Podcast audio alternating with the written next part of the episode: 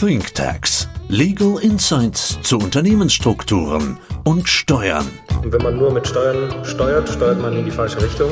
Nur zwei Dinge auf dieser Welt sind uns sicher. Der Tod und die Steuern. Steuern sind zwar nicht alles, aber alles ohne Steuern ist nichts. Herzlich willkommen zu einer neuen Folge ThinkTax. Mein Name ist Hendrik Rosse und heute ist Dr. Benjamin Rothmund bei mir im Studio. Hallo. Hallo Hendrik, ich grüße dich. Ja, schön, dass du da bist und du hast ja auch einen ganz interessanten Fall in Bezug auf Immobilieninvestments diesmal mitgebracht. Würdest du den gerne mal schildern? Ja, sehr gerne. Wir möchten uns heute mal ein bisschen damit beschäftigen, ob Bestandskäufe von Immobilien auch in der Hochzinsphase noch attraktiv sind. Und wir finden ja völlig neues Spielfeld auf dem Markt vor. Jahrelang hatten wir die Niedrigzinsphase. Man konnte mit niedrigen Zinsen viel finanzieren. Jetzt hat sich die Situation auf dem Immobilienmarkt gedreht. Die Zinsen sind drei bis viermal so hoch wie noch vor einem guten Jahr. Die Kaufpreise sind aber eigentlich nicht wirklich gesunken. Es gibt zwar Absenkungen, aber man merkt es noch nicht so richtig. Das führt dazu, dass man eine höhere Zinsbelastung hat, wenn man eine Immobilie ähm, finanziert. Diese Zinsen wirken sich zwar steuerlich aus, also ich kann sie absetzen, aber sie stellen halt eben auch eine erhöhte Liquiditätsbelastung dar, die ich erstmal bedienen können muss. Damit ist es eigentlich für einen Investor in Immobilien so, dass er auf der Liquiditätsseite, wenn er es durchrechnet, ein Problem kriegt und er muss eigentlich mit mehr Eigenkapital an eine Investition rangehen, damit sie sich noch trägt, gegebenenfalls. Die Frage, die wir uns jetzt heute stellen wollen, ist, sind Bestandskäufe damit komplett unattraktiv geworden? Das wäre jetzt mal die erste Frage. Oder die zweite Frage, gibt es vielleicht noch eine Option, steuerlichen Aufwand zu generieren, der am Ende nicht meine Liquidität mindert? Und diese beiden Fragen würde ich jetzt gerne mal an dich, Hendrik, stellen. Ja, guter Punkt, den du ansprichst, gerade in Bezug auf die Zinsen. Wie du ja gesagt hast, Zinsen sind steuerlich Aufwand, per se erstmal nicht schlecht, weil es mindert meinen Gewinn aber es ist auch eine Liquiditätsbelastung, ja, also vielleicht auch zur Abgrenzung zur Tilgung. Die Tilgung ist auch eine Liquiditätsbelastung, die ich on top habe, die sich aber steuerlich überhaupt nicht auswirkt. Und so kann es natürlich sinnvoll sein, nach Optionen zu suchen, durch die ich einen steuerlichen Aufwand generiere, wie zum Beispiel die Abschreibung, die ist ja auch ein steuerlicher Aufwand, der nicht liquiditätswirksam ist. Und da gibt es eben eine Möglichkeit, das sogenannte Restnutzungsdauergutachten zur Erhöhung der laufenden Abschreibung.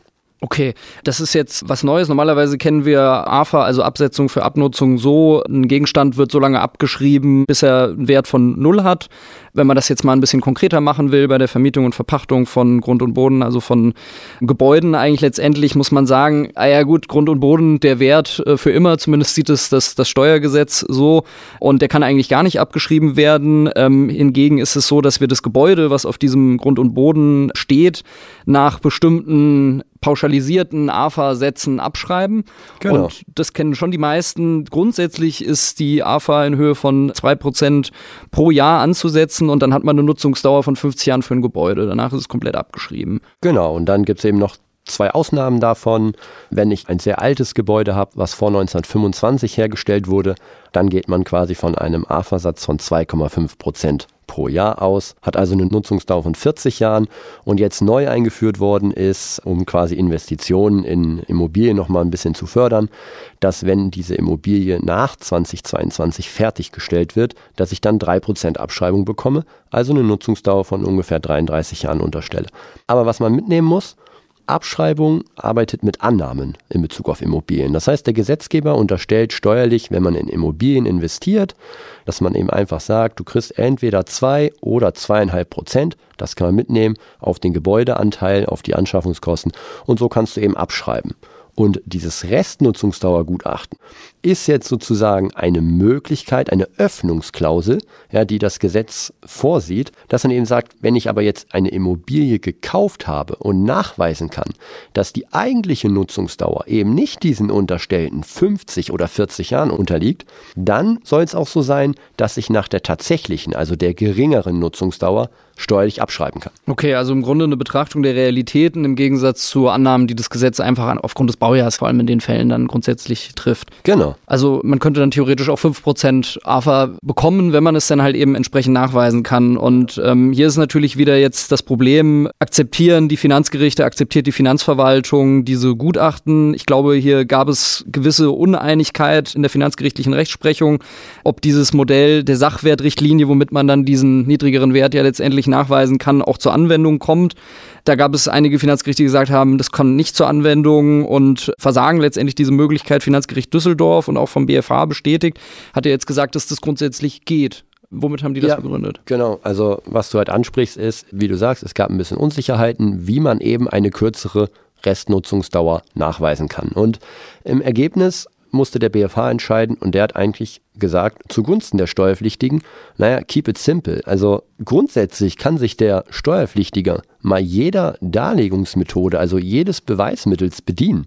An wen er sich da richtet oder wie er halt nachweist, das ist mal grundsätzlich egal. Wichtig ist, dass da kompetent und richtig und in nachvollziehbarer Art und Weise daraus hervorgeht, dass ich dieses Gebäude eigentlich nur kürzer nutzen kann als die 50 oder 40 Jahre. Und das hat natürlich der Finanzverwaltung nicht geschmeckt. Warum? Weil sie das Problem gesehen hat, dass jetzt einfach durch so pauschale drei Seiten Gutachten jeder, der eine Immobilie kauft, sozusagen mit einem kurzen kleinen Wisch kommt, was auch irgendwie nachvollziehbar ist und sagt, meine Immobilie kann ich eigentlich nur 20 Jahre abschreiben. Gut, also die Finanzverwaltung hatte ja, wie du eben schon gesagt hast, auch Angst, dass ihnen dann einfach mal so zwei oder drei Seiten vorgelegt werden, die letztlich von irgendeinem Dritten geschrieben wurden und sie das dann akzeptieren müssen.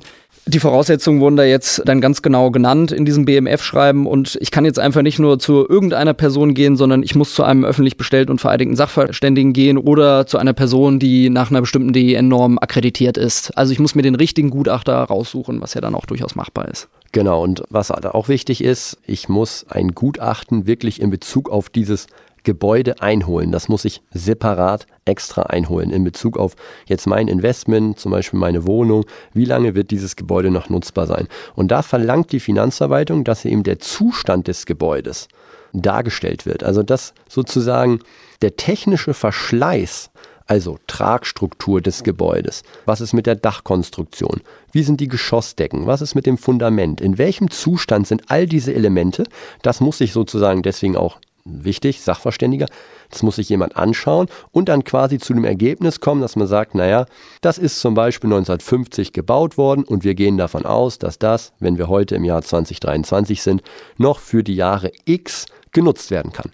Das heißt, man muss schon relativ detailliert, und das ist auch nochmal dieses Thema, drei Seiten Gutachten, was nicht gewünscht ist. Es muss schon detailliert auf die Immobilie eingegangen werden und quasi dargelegt werden, wie der technische Zustand dieser Immobilie ist. Also ich muss im Grunde dann so nachweisen, dass das Gebäude verbraucht ist, bevor die Regel-AFA normalerweise ablaufen würde, um dann halt eben die Prozentsätze entsprechend hochzupushen. Genau. Ja, es gibt noch die Möglichkeit, ersatzweise zu sagen, dass das Gebäude nicht technisch verschlissen ist, sondern dass es sozusagen wirtschaftlich entwertet ist. Also das ist immer so das Auffangmittel, dass man eigentlich sagt, naja, klar steht das Gebäude noch und ich kann es auch noch zum Beispiel in 40 Jahren nutzen.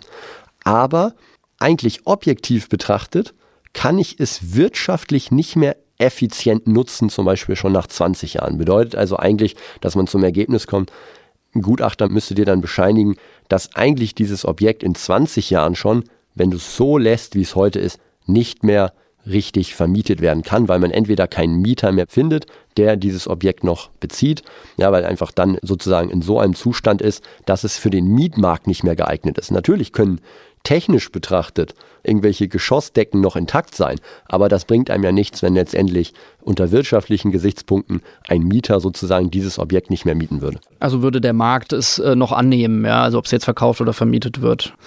Dann würde ich jetzt mal zu den Schlussfolgerungen kommen. Letztendlich ist es so, die Finanzverwaltung hat jetzt auch im Sinne der finanzgerechtlichen Rechtsprechung erstmal die Einholung dieses Restwertgutachtens die Voraussetzungen verschärft, aber eben in diesem BMF-Schreiben auch Rechtssicherheit geschaffen.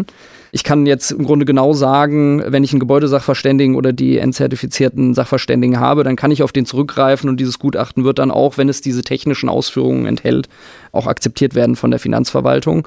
Mit wie viel müsste ich denn rechnen für so ein Gutachten? Lohnt sich das wirtschaftlich dann, auch wenn ich nur vielleicht irgendwie 0,5 Prozent AFA am Ende raushaue? Ja, also das ist in der Tat erstaunlich, wenn man sich damit beschäftigt, für so für eine Immobilie so ein Restnutzungsdauergutachten einzuholen. Da gibt es wirklich zahlreiche Anbieter mittlerweile, die man im Internet oder auf anderen Portalen eben findet, die diese Gutachten schon für unter 1000 Euro eben anbieten, inklusiver kostenloser Ersteinschätzung. Sprich, man kriegt dann vorab schon so eine Indikation und am Ende gibt es dann wirklich ein Gutachten, was auch diese Kriterien, die jetzt in dem BMF schreiben, das ist relativ jung, aber das wird da schon umgesetzt, die diese Kriterien eben erfüllen. Also mit denen ich dann quasi im Rahmen meiner Steuererklärung dann angeben kann, hier, ich habe eine verkürzte Nutzungsdauer zu erwarten und ich weise dir Finanzamt die nach in Form dieses Restnutzungsdauergutachtens. Das heißt, es gibt im Grunde schon einen Markt dafür, es gibt anerkannte Spezialisten dafür, die einem sowas für einen schmalen Taler und auch relativ schnell dann liefern können. Wenn es dann eben den Voraussetzungen entspricht, dann habe ich diese erhöhte AFA und mein Gewinn reduziert sich, mein Verlust erhöht sich. Ich kann eventuell ein Investment, was ich ansonsten nicht machen würde, dann wieder liquiditätswirksam doch machen. Und es ist letztendlich ein, Tool, abseits der Zinsen meinen Aufwand zu reduzieren. Genau, ich habe einfach die Möglichkeit, den steuerlichen Aufwand zu erhöhen, ohne aber eine Liquiditätsbelastung zu haben. Und äh, dadurch steigt im Ergebnis meine Steuerersparnis, die ich bekomme. Und wenn ich eine Steuerersparnis habe, vielleicht habe ich einen Verlust mit dem Immobilieninvestment, das heißt, ich bekomme eine Steuererstattung, dann führt das ja zu einem Liquiditätszufluss auf meiner Ebene. Und das kann ich dann wiederum einsetzen, um zum Beispiel höhere Zinsen, die sich ja liquiditätswirksam bei mir negativ niederschlagen, eben auszugleichen. Und ich habe natürlich die Möglichkeit, durch Lohnsteuerermäßigungsanträge zum Beispiel, wenn ich als Angestellter investiere, diesen Steuervorteil schon unterjährig zu vereinnahmen, muss also nicht warten, bis ich meine Steuererklärung abgegeben habe, sondern kann im Rahmen eines Antrags sozusagen dem Finanzamt schon mitteilen, hier, ich habe in die Immobilie investiert und ich habe folgenden Verlust, den ich hier erwarte, wenn das zum Beispiel 5000 Euro sind, werden diese 5000 Euro schon unterjährlich berücksichtigt im Rahmen des Lohnsteuerabzugs und dann habe ich eben schon die höhere Liquidität laufend und kann die laufend einsetzen, um dann eben meine höheren Zinsen, die ich ja auch laufend bezahle, monatlich, eben auszugleichen und kann so ein Immobilieninvestment zum Beispiel eher ermöglichen oder auch gänzlich ermöglichen. Großartig. Also wir haben tatsächlich dann den Effekt sofort und müssen nicht darauf warten, bis die Steuererklärung abgegeben wurde, überarbeitet wurde und eventuell eine Rückerstattung bekommen. Es kann dadurch wirklich also auch laufend die Liquidität erhöht werden. Vielen Dank, Hendrik, für diesen schönen Abriss des Themas und man kann eigentlich nur hoffen, dass diese Gutachten weiterhin am Markt genutzt werden und der Steuerpflichtige diesen Liquiditätsvorteil erhält. Vielen Dank.